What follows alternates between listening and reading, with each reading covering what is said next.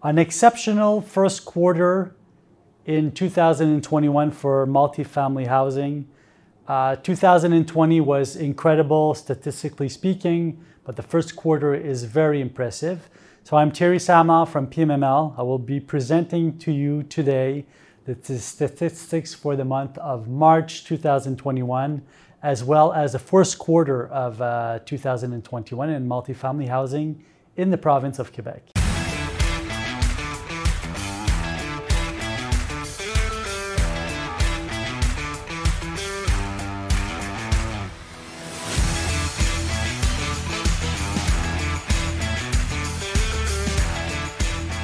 So let's start with my top three. I always like to every month give you a top three on what's going on in multi-housing uh, and multi-family housing in Quebec.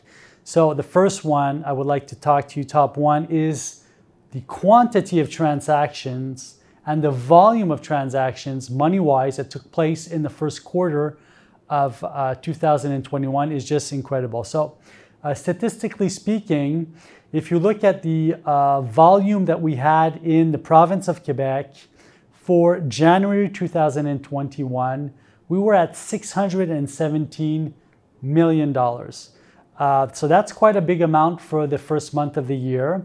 But what you must know is a lot of the transactions that took place in January well uh, started maybe six months before at the in the top of COVID. So that's why we still have that performance of the uh, number of transaction money wise. February 2021 is also very interesting. 522 million dollars of transactions took place. That's also a high amount. The month of March, very impressive. 508 million dollars of transactions took place in the month of March. So if you combine the three months together, well, you're close to 48% in, in terms of dollars transacted, you're at 40, 48% of what transacted in the whole year for 2020. Volume wise, we're almost at 50% of what transacted in the whole year 2020. Very impressive. Now, apart from that, if you're looking at the volume and transaction money wise, you must also look at the number of transactions that took place to see if the market is still with the same velocity than it was within 2020. We know that in 2020, the velocity of the market picked up quite a bit and at the, uh, in the fourth quarter. Uh, so the number of transactions did go up, price per door went up, cap rates compressed. Also, the quantity of financing rose uh, very uh, high at the end of the year, November, December uh, 2020. So we know that the people that uh, were able to refinance some of their buildings that they had already in the fourth quarter, uh, started to transact in that quarter, and now are closing in the quarter of 2021. So we are still on the COVID effect, which is very interesting. And since the rates are still relatively low, not as low as what we had in the first quarter, uh, the fourth quarter of 2020, but still relatively low. Well, we're still in a, a market that's overperforming right now, which is very impressive. So 48% of the volume money-wise uh, in transactions were already have already taken place in the first quarter of 2021. Let's look at the number of transactions. For the province of Quebec, in January, we had 287 transactions of multifamily that took uh, place, which is a good amount. February uh, 2021, 323. So we're increasing in the number of transactions. And I don't know if you're sitting down, but in the month of March 2021, 363 transactions took place in the province of Quebec. So in total, we're talking about 973 transactions that were closed uh, for purchase uh, for purchase of a property in the first quarter of 2021. Let's take that number, 973 transactions, compare it to what took place in the whole year for 2020. In 2020, we had 2,355 transactions that took place that were closed. So right now, we are already over 41% in number of transactions that have transacted in the first quarter of 2021 compared to the whole year of 2020, and 2020 was an exceptional year. So, what is happening in the market right now? Well, we have buyers coming from the outside of the province, which are, are now very interested in Montreal, which have, have been for the past three years. We also have very large transactions taking place on portfolios, and the, the number of sellers is increasing, but the number of buyers also. So we have a market where uh, the, the request for the properties and the offer that the market could give to the, uh, to the buyers is maintained and, and, that is rising right now. So we'll see if that's going to take place all along the year uh, or is everything going to cool down uh, in August, September. That we'll see later on, but we have a very uh, a fantastic year up to now. So that's my top one. Top one is the number of transactions in Quebec, exceptional. Top two is the Three Rivers market. So if you're not from uh, Quebec or you're outside of Montreal or you're from the rest, uh, the rest of Canada, uh, Three Rivers is the major city located midway between Montreal and Quebec City. So it's midway between both. We ha you have uh, owners that have assets in Montreal or Quebec that are buying in Three Rivers in the middle. Three Rivers was a market that was very stable uh, price per door wise. Over time, uh, the assets in Three Rivers were not taking that much uh, value price per door. To give you an idea, the average price per door in Three Rivers is between 56,000 to 61,000 per door, which is much lower than what you're seeing, of course, in the Montreal and Quebec City. Um, and that was stable for many years. But for the past few months, the prices being what they are right now in Montreal, for the smaller size buyers, a lot of them are going towards Three Rivers to pick up assets that they can optimize largely and uh, still pay a price per door, which is very affordable if you're compared to Montreal or, or the Quebec market. Now, that's one thing. But what I've seen in, in the month of March is something very impressive. I've seen a transaction takes place on almost 515 units. A portfolio was sold for an amount above $62 million. So we're talking about an average of about $128,000 per door, which is quite high for a market that's at around 56 to 61,000 per door.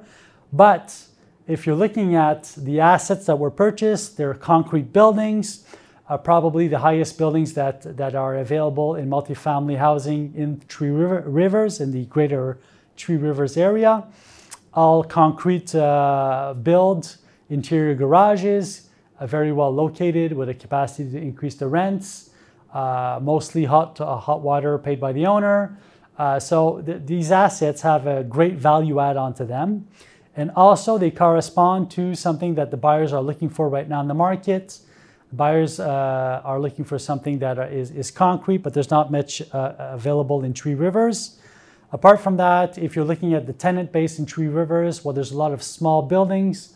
A lot of these tenants want to go into larger buildings, renovated, with services well located. So I understand why the buyer has purchased this asset, uh, these 500 and, uh, approximately 515 doors. Now, if you're looking at the assets, first one is about 225 doors, hot water uh, uh and uh, heating paid by the uh, owner. This asset, imagine a, on a large uh, street corner, two buildings, one which is nine floors plus a garage, then one which is six floors plus a garage. Between both buildings, a large underground open parking lot. With in front of that, uh, a few commercial, a small commercial strip. Uh, so very interesting assets. Um, located also close to the CEGEP, uh, of uh, Three Rivers to the University of Quebec located in Three Rivers and also to the, the, um, the hospital that is linked to the university. There's also green spaces in the, that area. That area is surrounded by commercial uh, and, it also has a great transportation system but that is by bus, but still very developed and that's very easy to, uh, to access for the, the, uh, the working class and the students that are in the area. There's a lot of students in that area of uh, Three Rivers. So, a very nice asset. In that same portfolio, Uh, there's another building that was included, which is 155 unit. This one is 15 story high, 1 5, 15. It's located in the older part of Tree Rivers, but that's being uh, revamped right now completely. Uh, it is close to the uh, port of Three Rivers. It's also close to uh, a new theater that's been put in place, an international grade theater. They've also demolished a, a bunch of warehouses in that area close to the waterfront. They have now revamped that area and they're building on it. So, uh, definitely a great asset for the buyer that's purchased. Also, in that portfolio, there was a sale of a, a nine story building, um, almost 136 units in the uh, close to the university, also. Very good location. The buyer is a private, uh, it's a private funded buyer. Um, the, they've been open in Montreal here for business. The company that's purchased since 2018, relatively new. Uh, they've been buying many portfolios at a very increased speed.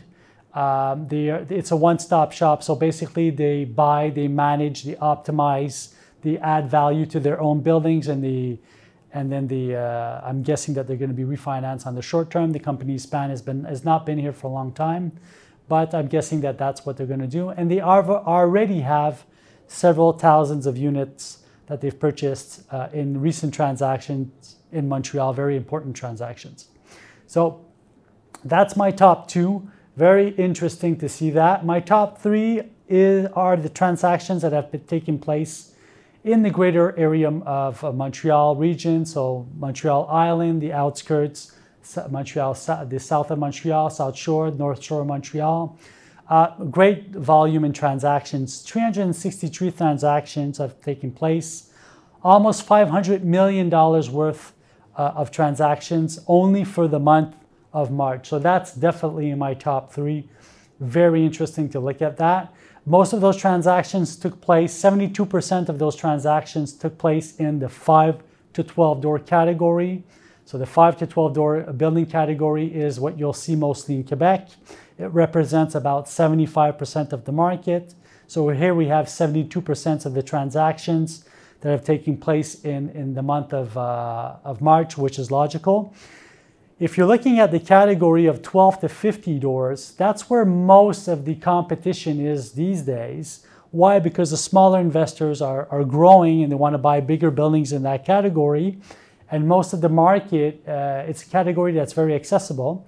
So having a lot of competition to the 12 to 50 door range, we're seeing increase in price per door. And what I like to do is I always like to separate Montreal in the middle by uh, St. Lawrence Boulevard, which was used to be the main in Montreal, the main boulevard. So west of Montreal, east of Montreal, separated by the St. Lawrence Boulevard. Most of the transactions in the 12 to 50 door range are going to take place in the western part of Montreal. Why? Because naturally, most of the buildings in that category, in that size, were built in the western part of Montreal, uh, middle west, southwest, northwest of Montreal. That's where you're going to see those assets. Four transactions, very interesting. One that took place close to Westmount, which is an upgrade area in Montreal, close to a, a metro uh, transportation uh, station, and also close to Mount Royal, Mount Royal Park, uh, which is a definite, definitely uh, um, an asset for Montreal. Most of the tenants like to, to hang out in that area. It's a green space that, it's used, that is used by a lot of the citizens of Montreal. That transaction took place close to $265,000 per door. It was a 34 unit, mostly four and a halves. Uh, the building already had a lot of qualities to it, very good location. The asset was in good condition, still could be uh, value added, but uh, you know something that which is pretty interesting. That sold for close to 265,000 per door, which is very interesting if you're considering that the average market of Montreal is close to $110,000 per door, that's including the smaller and the larger units. In the west of Montreal, another transaction took place close to 270,000 per door, mostly four and a halfs and five and a halfs. Uh, the heating and hot water were paid by the owner. It's a 33 unit, very well lo located, close to a metro station, also close to the uh, Jewish Hospital of Montreal. Uh, so it's an area which usually the rents are, are pretty uh, kept on the high end, but there's still optimization possible in that in those areas. Then I have two other transactions which are more, most representative of the west of Montreal, one 31 unit, one 25 unit. The 31 unit is a high caliber location uh, close to Mount Royal. It sold for close to $200,000 per door. So that was a transaction that I found was low price per door for that size of building. So maybe the owner was not, uh, did not have somebody to give him information on the market, etc. I'm just guessing here because I find that transaction was low. So probably there was no professional involved in the file to assist the, owner in, in, his sale. Also, a uh, close to 25 units sold in the NDG area, which is the western part of Montreal, a little bit further away from downtown, close to $200,000 per door. A very interesting asset on a semi-commercial street. So I think that's pretty representative of the values that we're going to be seeing in that area for buildings that have some value add on to them. Um, one building that's sold in the east part of Montreal in the Rosemont district. Rosemont is a family-oriented district, uh, mostly French-speaking. Uh, but it's a district where uh, a lot of the investors are, are massively injecting right now because it has a great capacity to increase the rents over a long-term period because of the quality of the tenant base that's in that area. So that transaction took uh, place close to 175,000 per door, but was mostly three and a halfs. Uh, it was close to a subway station and close to a major library in the area. Very interesting transaction. So very exciting first quarter for uh, Quebec and the greater area Montreal region, also for Three Rivers. Uh, Quebec City, I haven't spoke about Quebec City, but there's good transactions taking place in that area. A lot of new build coming up in Quebec City. So very exciting uh, what's going on in Montreal right now. We're continuing on, on the wave that COVID brought us. Still, the Montreal market is overperforming. Very interesting to see what's going to happen in the rest of the year. So if you have questions on the market, I'm very accessible. Don't hesitate to contact me directly. If you have a building for sale, it's going to be a pleasure for me to do an evaluation for you. So have a great month of April. Uh, looking forward to talking to you soon in the next month to give you the next market watch. Have a great day.